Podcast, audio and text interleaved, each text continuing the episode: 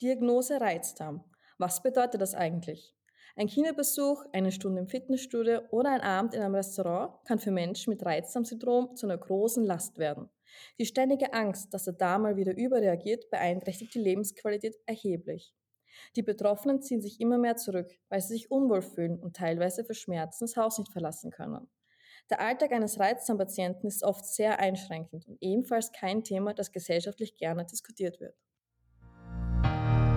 Herzlich willkommen zu OmniTalk, der Podcast, der dich über deine Gesundheit aufklärt. Mein heutiger Gast ist Lisa Reisner. Sie hat eine Praxis für ganzheitliche Therapie mit dem Schwerpunkt Darmgesundheit, denn für sie ist dieses Thema besonders wichtig. Liebe Lisa, vielleicht kannst du dich etwas mal vorstellen. Sehr gerne, liebe Florentina. Also, wie Florentina eben schon gesagt hat, ich bin die Lisa. Ich komme aus der Nähe von Ingolstadt, habe eine eigene Praxis eröffnet, die den Schwerpunkt Darmgesundheit hat. Auch weil ich selber privat mich mit dem Thema sehr intensiv auseinandersetze. Ich bin 23 Jahre alt, habe jetzt auch meinen Heilpraktiker gemacht und einige Weiterbildungen was das Mikrobiom und den Darm betrifft. Und in meiner Freizeit, soweit es geht, ähm, bilde ich mich immer weiter, weil der Darm ja auch immer mehr in den, sage ich mal, in der Forschung immer mehr in den Blick der Wichtigkeit gerät. Und das ist für mich genauso wichtig, da immer auf dem neuesten Stand zu sein, besonders auch in der Mikrobiomforschung. Genau. Ähm, hauptberuflich bin ich eigentlich gelernte Gesundheits- und Krankenpflegerin und Medizin und Gesundheit ist für mich sehr, sehr wichtig. Und ich möchte mich recht herzlich für die Einladung bedanken, dass ich heute hier sein darf und über das wichtige Thema Reizdarm mit Florentina sprechen darf. Ja, danke, dass du auch dir die Zeit genommen hast für unseren Podcast. Was ich vergessen habe auch zu erwähnen ist, dass dieser Podcast online aufgenommen wird. Ich erwähne das gern, da die Technik nicht immer einwandfrei funktioniert und es sein kann, dass vielleicht entweder ich oder die Leser kurz abgehackt klingen, aber beim Testen hat bis jetzt alles gut funktioniert und wir hoffen, das bleibt auch so. Äh, danke, Lisa, für deine Vorstellung. Erzähl einmal, seit wann beschäftigst du dich mit dem Thema Darmgesundheit?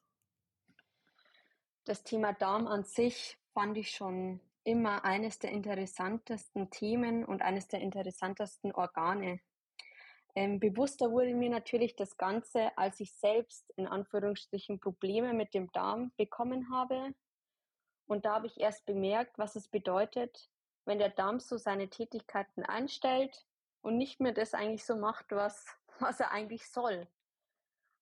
Da wird einem erst bewusst, welche Wichtigkeit dieses Organ für uns Menschen hat und was alles dranhängt, wenn es nicht mehr rund läuft. Genau. Das war eigentlich so der, der ja, das ist leider immer so. Man, man beschäftigt sich mit den Dingen oft erst, wenn, man, wenn sie sich melden. Ähm, du leidest ja unter einem Reizdarm. Könntest du vielleicht uns einmal genauer erzählen, was das ist und inwieweit sich das bei dir äußert, weil Reizdarmsyndrom ist ja bei jedem anders. Ja, da hast du vollkommen recht. Also Reizdarmsyndrom ist nicht gleich Reizdarmsyndrom. Also jeder hat so sein eigenes Reizdarmsyndrom, würde ich mal sagen. Also bei mir äußert sich das dann zum Beispiel mit Durchfall, Bauchkrämpfen, Unwohlsein, ja, und bei manch anderen ist es vielleicht auch ein Wechsel zwischen Durchfällen und Verstopfungen oder man muss auch darauf achten, ähm, woher kommt das Reizdarmsyndrom? Was ist die Ursache bei jedem Einzelnen, der vom Reizdarmsyndrom betroffen ist? Ist es vielleicht der Stress? Ist es ein Leaky Gut Syndrom? Ist es mal eine zurückliegende Infektion der Darmschleimhaut? das kann ganz viele Ursachen haben und deswegen ist auch die Symptomatik, sage ich mal, was jeder Einzelne hat, so individuell und deswegen ist es auch so schwer zum Diagnostizieren, weil da so viele andere Erkrankungen, was den Magen-Darm-Trakt betreffen, auch in Frage kommen könnten. Und Ja, genau. Also von dem her, bei mir ist es auch speziell ganz oft so, ich bin total empfindlich, was Nahrungsmittel betrifft. Also bei mir ist es total üblich, dass ich zum Beispiel ein Gericht vor zwei Wochen super gut vertragen habe und dann esse ich das mal wieder und dann schlägt mir das total auf den Bauch, sage ich jetzt mal. Also dann, dann habe ich richtig Probleme, kriege da meine Blähungen, meinen Durchfall und sei es vielleicht nur ein Gewürz, das da drin ist, was mir dann meine Beschwerden bereitet. Genau. Also das ist, wie gesagt, ähm, total individuell und es sollte auch individuell gehandhabt werden, was die Behandlung und auch die Diagnostik betrifft. Boah, das klingt jetzt sehr mühsam. Vor allem, ich glaube, als Reizdarmpatient ist es ja sehr wichtig, dass man seine Lebensmittel hat, ähm, denen man vertraut, wo man weiß, okay, das kann ich essen, da passiert nichts, da habe ich kein Unwohlsein. Ja, Auf es jeden ist Fall. sehr mühsam. Weil ähm, man denkt sich Ja. ja oft so, ja, man hat jetzt da was gegessen und das hat einem so starke Beschwerden bereitet, das lasse ich weg. Und dann ist es vielleicht beim nächsten Mal esse ich was, wo ich eigentlich wusste, okay, das tut mir nichts und dann habe ich wieder das Malheur.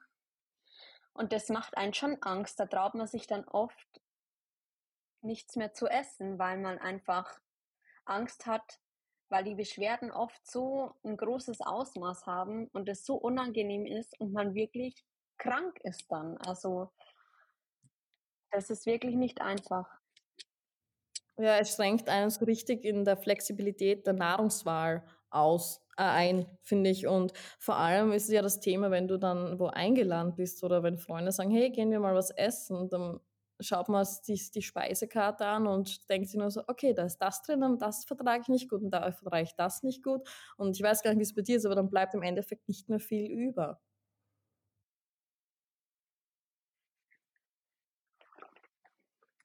Ja, genau. Also ein Restaurantbesuch bei mir sieht eigentlich immer recht gleich aus, beziehungsweise die Wahl der Speisen sieht recht gleich aus. Also es bleibt jetzt nicht mehr viel über. Und jetzt nehmen wir mal zum Beispiel jemanden, der ein Reizdarmsyndrom hat und ist vielleicht noch Vegetarier, weil er eine Liebe fürs Tierwohl hat. Dann bleibt, dann fällt das Fleisch schon mal weg und dann vertrage ich vielleicht den Weizen auch nicht und ähm, viel Fett vertrage ich nicht, weil das macht auch wieder Durchfall und irritiert meinen Darm. Oder scharfe Gewürze oder Gemüse wie Paprika ja, dann schaut schon mal schlecht aus. Dann bleibt bei mir oftmals nur der Beilagensalat als Wahl für den Restaurantbesuch, genau. Und das ist dann schon oft einseitig und man isst Genau, also das ist ja nicht viel, hat ja nicht die Kalorien, die man sich jetzt entweder aus Mittagessen oder Abendessen vorstellt. Und meistens ist bei mir so, entweder esse ich vorne im Restaurantbesuch schon was oder danach. Ich jedes Restaurant be berücksichtigt halt auch ähm, die Sachen, wenn es zum Beispiel auch glutenfrei sein sollte oder das, wenn da jemand wirklich richtig drauf aufpassen muss, die sagen ja, ja, sie wissen, was Gluten ist und was glutenfrei ist, aber in der Küche kochen sie dann die Nudeln vielleicht im selben Nudelwasser mit der normalen Pasta, dann ist das halt schon ein Problem. Und dann habe ich danach halt meine Beschwerden wieder und ähm, das muss ja auch nicht sein. Und da kann ich es auch gut verstehen, wenn viele dann sagen, sie essen nur noch zu Hause und kochen für sich selber, weil sie da genau wissen, was drin ist. Vor allem ist es einem ja sicher dann auch unangenehm, dass man immer ähm, die eine ist, die dann nach jedem Restaurantbesuch oder währenddessen sogar noch immer die Beschwerden hat. Natürlich. Das stelle ich mir dann, also, ja, also ich glaube, für mich wäre das, mir wäre das extrem unangenehm, wenn ich ständig mit Freunden essen gehe und sage, ja, nein, das kann ich nicht essen, dort kann ich nicht hin, okay, ich muss jetzt heim, leider habe ich, habe ich das Essen nicht gut vertragen und ich glaube, da fange ich dann irgendwann Ja. langsam an, solche Situationen zu vermeiden und geht dann nicht nur mit Essen. Also man lässt diese Aktivität dann eher aus. Ja, ist so. Und das geht ja schon los. Ich finde allein schon die Bestellung beim Kellner. Ja, Also die schauen so dich dann auch oft an. Genau. Und denken sich, was ist denn mit der eigentlich los? Das müssen wir wegstreichen, das geht nicht, das verträgt sie nicht. Und da wundern die, dann gibt dann schon mal einen komischen Blick. Und da denkst du dir auch so, ja, dann bleibe ich halt lieber daheim, weil sowas kann ich mir auch sparen. Ist auch verständlich, ja. durch den enormen Leidensdruck, den die Betroffenen davon haben, halt, wie jetzt schon vorhin rauskam bei dem Beispiel mit dem Restaurantbesuch, die Lebensqualität halt beträchtlich sinkt und die Leute sich immer mehr zurückziehen und isolieren, weil sie einfach sich schämen und ihnen das unangenehm ist. Mhm. Das glaube ich auch. Es ist aber nicht heilbar, oder? Nein, leider ist es nicht heilbar. Also positiv ist aber, dass man sein Leben in Bezug auf die, aufs Reizdarmsyndrom so umstrukturieren kann, dass man, würde ich jetzt sagen, den größtbesten Benefit aus dem Ganzen ziehen kann. Und man zum Beispiel den Darm pflegt, sich mit der Ernährung streng daran hält, sie so umstellt, dass sie für einen passend ist und keine Beschwerden hervorruft und sich auch mit dem Thema auseinandersetzt und auch wirklich die Ursache, wieso ich oder derjenige am Reizdarm erkrankt ist, behandelt. Weil ohne die Ursache zu behandeln, kann ich nicht gesünder werden oder meine Beschwerden mildern. Genau, und wichtig ist, dass man einfach die Veränderung lernt anzunehmen. Ich weiß, das ist am Anfang schwer und sich da durchtestet und dass das zu Beginn wahrscheinlich nicht die schönste Zeit ist, weil es dann, wie gesagt, auch oftmals zu Diätfehlern kommt, die wo dann wieder Beschwerden verursachen. Aber die Zeit ist es auf jeden Fall wert, um die restliche Zeit genießen zu können oder zumindest mit weniger Beschwerden genießen zu können. Hm, das glaube ich nämlich auch. Wie alt warst du denn bei der Diagnose Reizdarmsyndrom? Also meine Diagnose bekam ich, da war ich sehr jung. Da war ich ungefähr zwölf Jahre alt. Und da wurde es aber auch in dem, das ist jetzt auch schon Jahre her, wo ich das, wo das festgestellt worden ist. Und da wurde es ja immer auch so salopp gesagt, ja, wenn wir nichts finden, dann wirst du wohl Reizdarmsyndrom haben. Das ist ein Reizdarm. Also da wurde es einfach nur so abgetan und wurde halt gesagt, ja, wenn sie jetzt keine schwere andere Erkrankung finden, dann wird es ja wohl das Reizdarmsyndrom sein. Oder sie spinnt. ja, also da wirst du wirklich als Kind schon oder den Eltern wird klar gemacht, sie sollen mal gucken, ob ihr Kind nicht irgendwie psychisch krank ist oder ein anderes Problem hat oder ob es in der Schule nicht zurechtkommt oder ob es gemobbt wird oder keine Ahnung was wieso das Kind immer mit Magen-Darm-Beschwerden reagiert. Und richtig diagnostiziert, also die Ärztin, wo sich da richtig auseinandergesetzt hat damit, war meine heutige Gastroenterologin, die wo mich auch wegen meiner Colitis ulcerosa, also wegen meiner chronisch entzündlichen Darmerkrankung begleitet. Die hat gesagt, Lisa, die Ausmaße, die du an Beschwerden hast, das kann nicht nur die Colitis sein, das ist auch noch das Reizdarmsyndrom. Und die hat mir das auch wirklich diagnostiziert und hat mir auch ans Herz gelegt, ich soll auf die Ernährung achten, soll das so feinfühlig mit mir selbst umgehen wie nur möglich, weil sonst habe ich einfach keine Freude. Und da hatte sie auch wirklich recht. Und das ist eine der wenigen Ärzte, wie gesagt, ich komme ja aus dem medizinischen Jargon und ich weiß, dass da ein Reizdarmsyndrom das wird immer eher in die psychische Schiene gesteckt. Also da will ich jetzt auch keinen Arzt angreifen oder so. Aber das ähm, ist auf jeden Fall schwierig, da auch, äh, wenn man es so betrachtet, hat es ja dann acht Jahre gedauert, bis ich dann meine endgültige Diagnose hatte. Und das ist Boah. ja schon eigentlich der Wahnsinn. Wahnsinn. Das ist Wahnsinn, ja. Ja, das glaube ich kennen viele, diesen Ärztemarathon, wo viele Ärzte verschiedene Meinungen haben genau. und jeder Arzt gibt dir irgendwie einen anderen Lichtblick und das stelle ich mir extrem mühsam vor. Auch diese Achterbahn-Vatergefühle, so ja, ich habe endlich eine Diagnose bis zu nein, das war doch die falsche. Oh Gott, vom acht Jahre lang. Wahnsinn. Ähm, dann freut es mich ja auch umso ja. mehr, dass du also das ist wirklich, deine... wie du sagst, eine Achterbahn-Vatergefühle. Ja, ist das. Ähm, wie gehst du eigentlich mit dem mit deinem Reizdarmsyndrom um und inwieweit hat es jetzt deinen Alltag schleichend, weil es ja acht Jahre lang die Diagnosefindung war, irgendwie verändert oder wie hast du deinen Alltag angepasst? Also mittlerweile, also am Anfang bin ich recht streng damit umgegangen. Es kommt darauf an, mit was man streng umgeht. Also Ernährung gehe ich streng um, keine Frage. Aber ich gehe lockerer damit um, wenn ich Beschwerden bekomme. Am Anfang war das so, oh Gott, jetzt habe ich wieder Bauchweh. Jetzt war ich wieder schuld, habe ich was Falsches gegessen und jetzt habe ich wieder Durchfall. Jetzt muss ich in der Arbeit anrufen, dass ich nicht kommen kann, weil es mir ja nicht gut geht. Das war mir alles peinlich. Und jetzt, wenn ich Beschwerden merke, versuche ich in mich zu gehen, mich zu beruhigen und sagen, okay, Lisa, das ist ein Teil von dir. Das ist eine Erkrankung. Du kannst nichts dafür. Das ist so. Und wie gesagt, also ähm, ich versuche auch viel mich mit dem Darm, wie vorher schon erwähnt, auseinanderzusetzen. Ich versuche, dass ich meinem Darm das Bestmögliche an Ernährung und Speisen zuführe und versuche ihn auch mit Vitaminen, Spurenelementen und auch Probiotika zu stärken, was meiner Meinung nach das A und O ist bei so einer Grunderkrankung und immer schauen, dass man auch, wie gesagt, mit sich im Reinen ist und auch den Stress reduziert, weil Stress ist ein großes, großes Problem, was Symptome für den Reizdarm auslösen kann.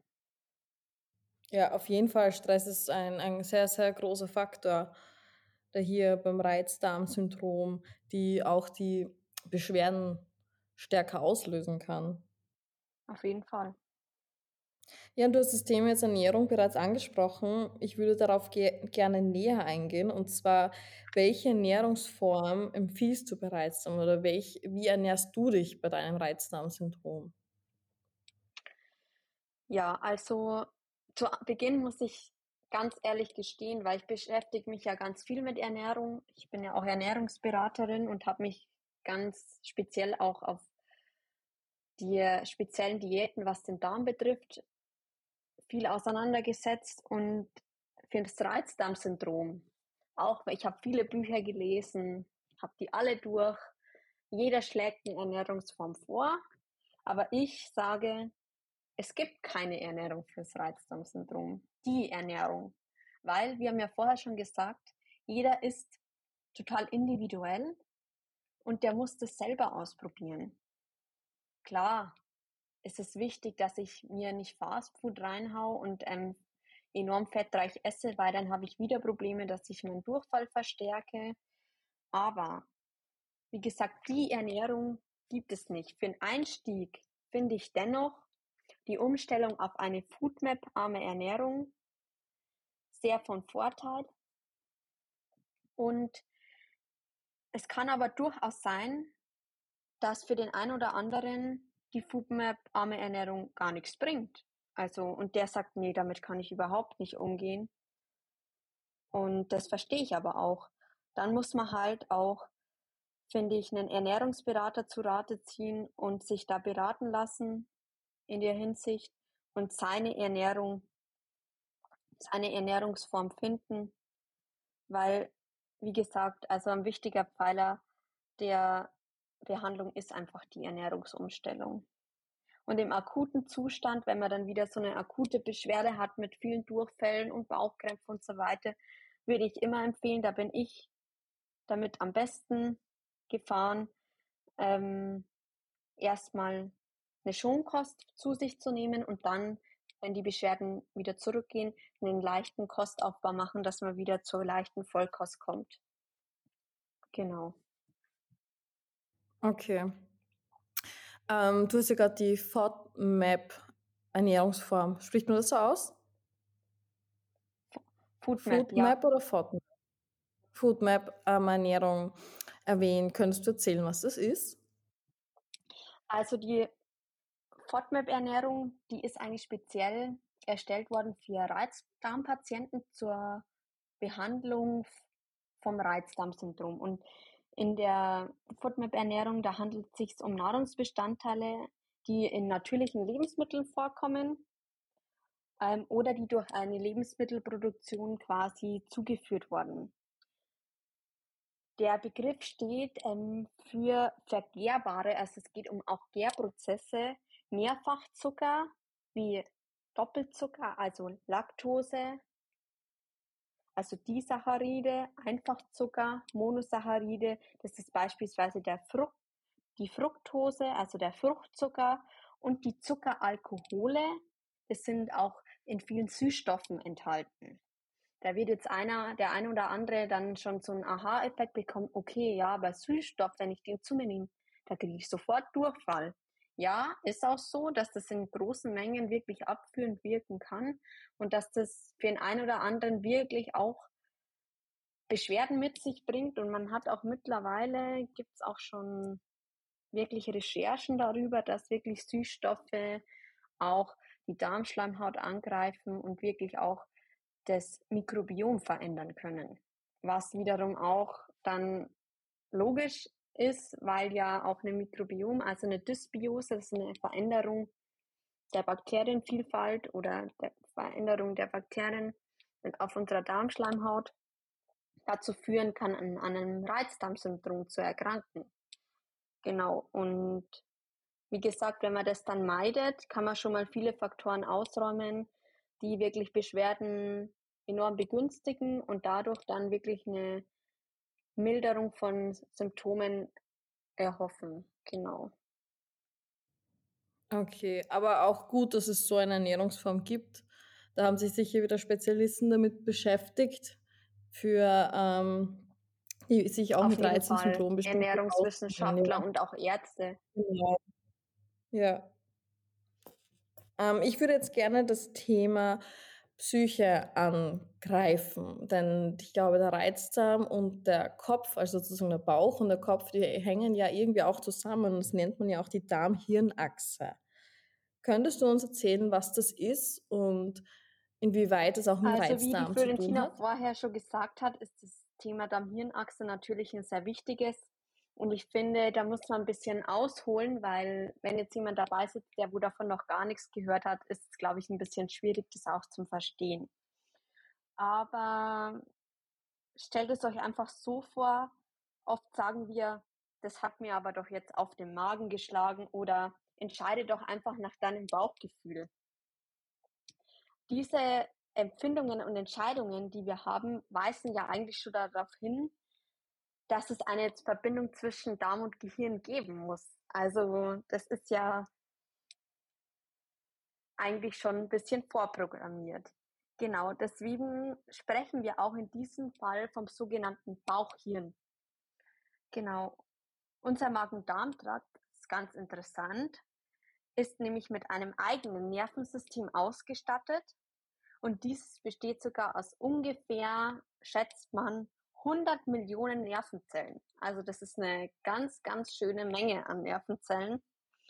Und wichtig noch zu wissen ist, dass sich dieses Nervensystem von der Speiseröhre ab bis zum After, also zum Darmausgang, zieht sich das hindurch. Also das ist, wie gesagt, wie eine Verbindung von oben nach unten.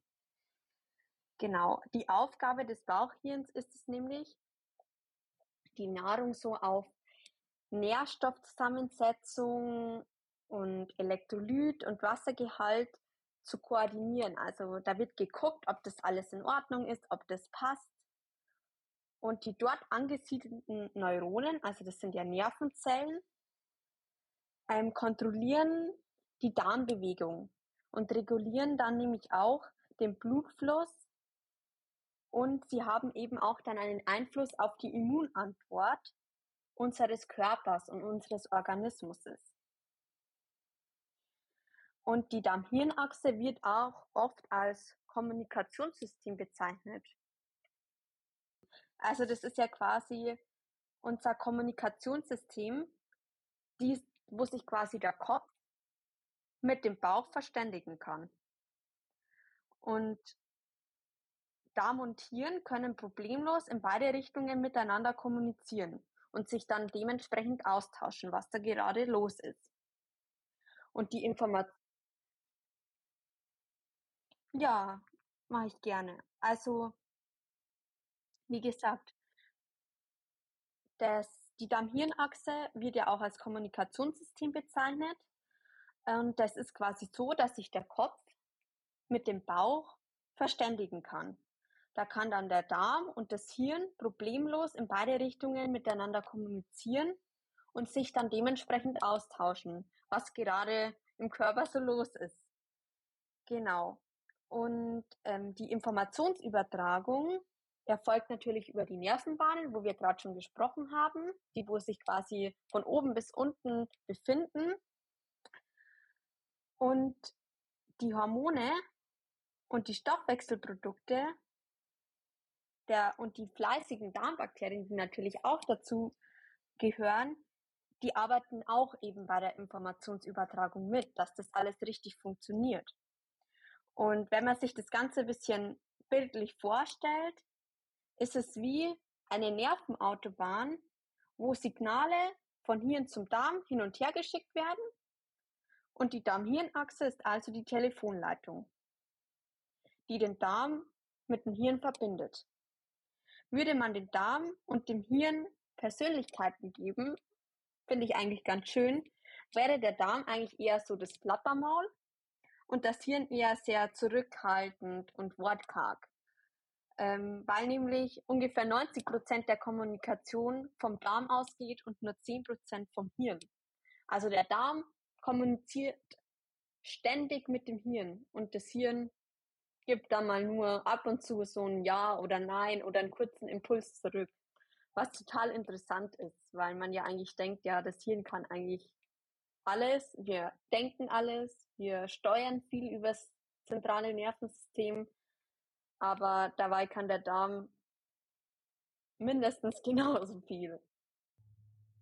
Ja, vor allem die Metapher mit dem Telefon fand ich sehr schön von dir.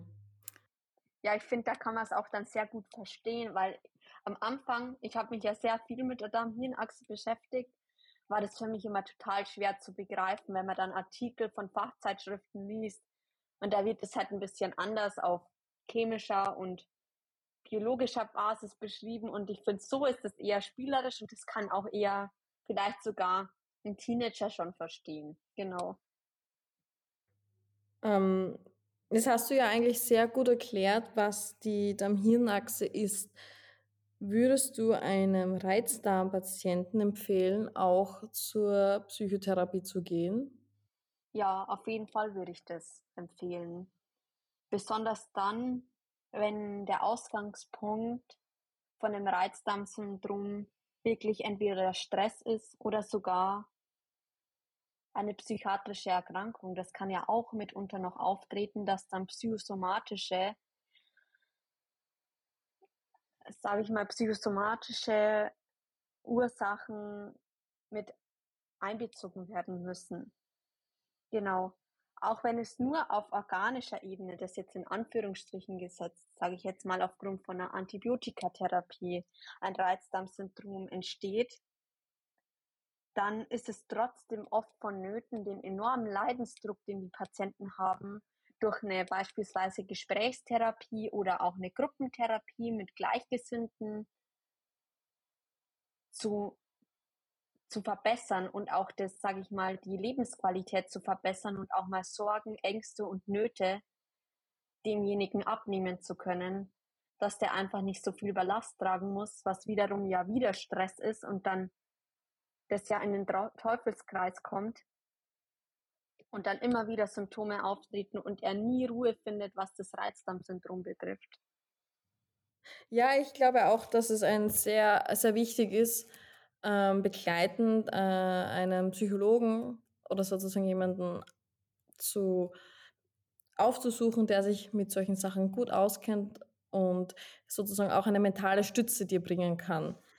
Ähm, Jetzt würde ich gerne auf ein anderes Thema weiter umleiten und zwar auf Probiotika. Wie wurdest du auf das aufmerksam gemacht? Weil du hast bereits bei deiner Einleitung schon erwähnt, dass du auf Probiotika setzt. Wie bist du zu diesem Punkt gekommen? Also wie ich auf Probiotika aufmerksam wurde, ist eigentlich schon viele, viele Jahre her. Also ich kann mich noch ganz genau daran erinnern, wo ich als Kind immer wieder eine Mittelohrentzündung hatte und da hat mir meine Mama schon immer zur Antibiotikatherapie, wenn es eine sein musste natürlich, ähm, Probiotika verabreicht. Und da bin ich ihr auch ganz, ganz, ganz dankbar, dass sie das gemacht hat, weil da hat sie meinen Darm dann eigentlich schon auch versucht zu schützen. Und ja, wie gesagt, auch so jetzt in der jetzigen Zeit habe ich mich auch mit Probiotika viel auseinandergesetzt, was eben auch das Reizdarmsyndrom betrifft und eben auch meine Colitis, weil man ja eben auch durch Probiotika sehr, sehr viel machen kann, was die Symptome auch lindern kann. Und wie gesagt, also im Laufe der letzten Jahre hat ja auch die Probiotika-Szene, sage ich mal, einen riesen Boom gemacht.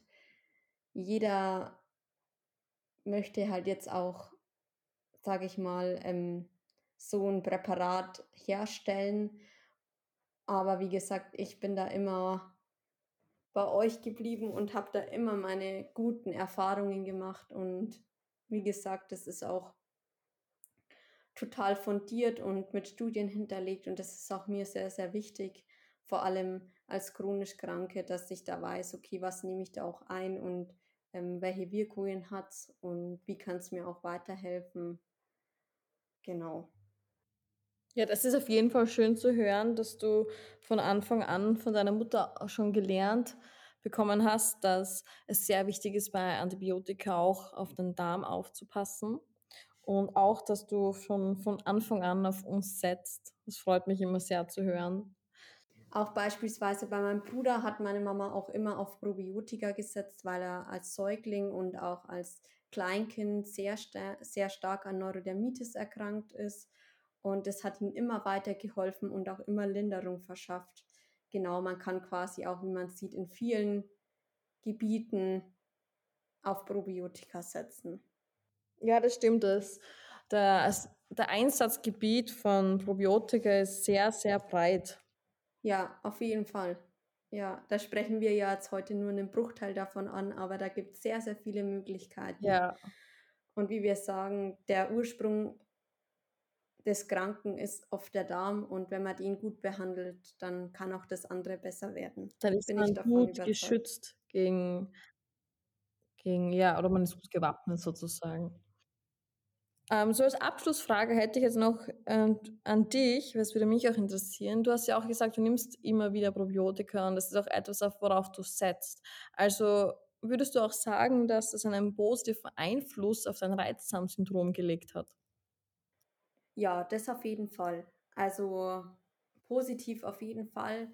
Klar, von Heilung kann man jetzt nicht sprechen, aber das ist ja sowieso das funktioniert ja sowieso nicht, aber die Probiotika haben mich da immer gut begleitet und haben mir ein gutes Gefühl gegeben und haben mir auch ein gutes Bauchgefühl gegeben, weil sie oft meine Blähungen verringern und mein Völlegefühl und vielleicht auch mein Durchfall vermindern oder dass ich auch mal keinen Durchfall habe. Und das ist natürlich schon mal Gold wert, weil das ähm, streicht ja schon mal wirklich einige Symptome raus, die wo wirklich unangenehm für mich und auch jemanden sind, der ebenfalls an Reizdarmsyndrom erkrankt ist. Und ich persönlich kann jedem empfehlen, mit Probiotika zu arbeiten. Genau, weil, wie gesagt, es gibt so viele Leute, jeder, fast jeder Deutsche hat schon mal ein Antibiotika einnehmen müssen und das nicht nur einmal. Und allgemein da ist schon, sage ich, Potenzial da, dass man ein Probiotika einnimmt. Und wie gesagt, also da gibt es auch, man kann es auch nehmen, einfach nur zum Darm stärken. Also es muss ja nicht immer einen krankhaften Grund geben, um ein Probiotika das einzunehmen. Man, man kann sich ja einfach nur was Gutes tun. Und wie gesagt, es ist nie falsch investiert, was Gutes für den Darm zu tun, weil da steckt unsere ganze Gesundheit drin und wenn der nicht rund läuft, dann laufen wir auch nicht rund. Genau. Das stimmt auf jeden Fall. Danke, Lisa, für deine Zeit heute und dass du uns deine Geschichte erzählt hast. Ich glaube, da draußen gibt es viele, viele Menschen, die von diesem Reizdarmsyndrom betroffen sind und ich hoffe, du konntest mit deinen Erzählungen ihnen etwas Hoffnung und Mut geben und auch aufzeigen, sie sind nicht alleine, weil ich glaube, wenn man an einer Krankheit erleidet, dann fühlt man sich oft so alleingelassen damit, weil in deinem nahen Umfeld gibt es oft selten jemanden, der das Gleiche hat wie du. Da ist man immer so sozusagen im Freundeskreis, im familiären Umfeld die einzige Person. Und es ist immer, immer gut, wenn man Betroffene oder die Geschichten von, von anderen Betroffenen hört. Danke dir für deine Zeit, Lisa, nochmal. Und wie gesagt, ich kann auch unseren anderen Hörern nur empfehlen, falls ihr an diversen Verdauungsproblemen, Beschwerden leidet, ihr könnt gerne unsere medizinwissenschaftliche Beratung telefonisch erreichen. Die können euch individuelle Konzepte zusammenstellen. Die geben euch gerne Auskunft über Probiotika. Was kann euch helfen? Was kann euch in irgendeiner Art und Form die Beschwerden lindern. Und ich glaube, das ist immer, es ist auch gratis, muss ich auch dazu sagen. Und wie gesagt, das Einzige, was ihr daher gibt, ist nur eure Zeit einmal. Könnt ihr euch anhören. Ihr müsst nichts kaufen, sondern nur mal zuhören und beraten lassen. Für, an, für weitere Informationen findet ihr eigentlich wie immer in den Shownotes. Da verlinke ich euch natürlich auch die Lisa, falls ihr speziell an sie Fragen habt. Ich glaube, das ist auch nicht schlecht, wenn sich da Betroffene untereinander austauschen können. Und falls ihr noch zu uns Fragen habt, verlinke ich euch auch unsere Webseite und meine Kontaktdaten. Dann könnt ihr mir auch schreiben. Ja, danke Lisa nochmal. Ich wünsche noch einen schönen Tag und danke fürs Zuhören. Bis bald. Liebe Florentina, ich möchte auch nochmal ja. Danke sagen für alles. Es war mir eine Herzensangelegenheit, wirklich das Thema auch anzusprechen und allgemein die Darmgesundheit, die liegt mir, wie gesagt, am Herzen und ähm, da bin ich für alles offen und bin für alle weiteren Fragen. Auch gerne stehe ich da zur Verfügung zu jeder Zeit. Vielen Dank nochmal, dass ich daran teilhaben durfte. Ja, danke. Das ist auch nicht selbstverständlich, muss man auch dazu sagen. Nicht jeder ist sehr offen mit seiner Krankheitsgeschichte. Sehr gerne.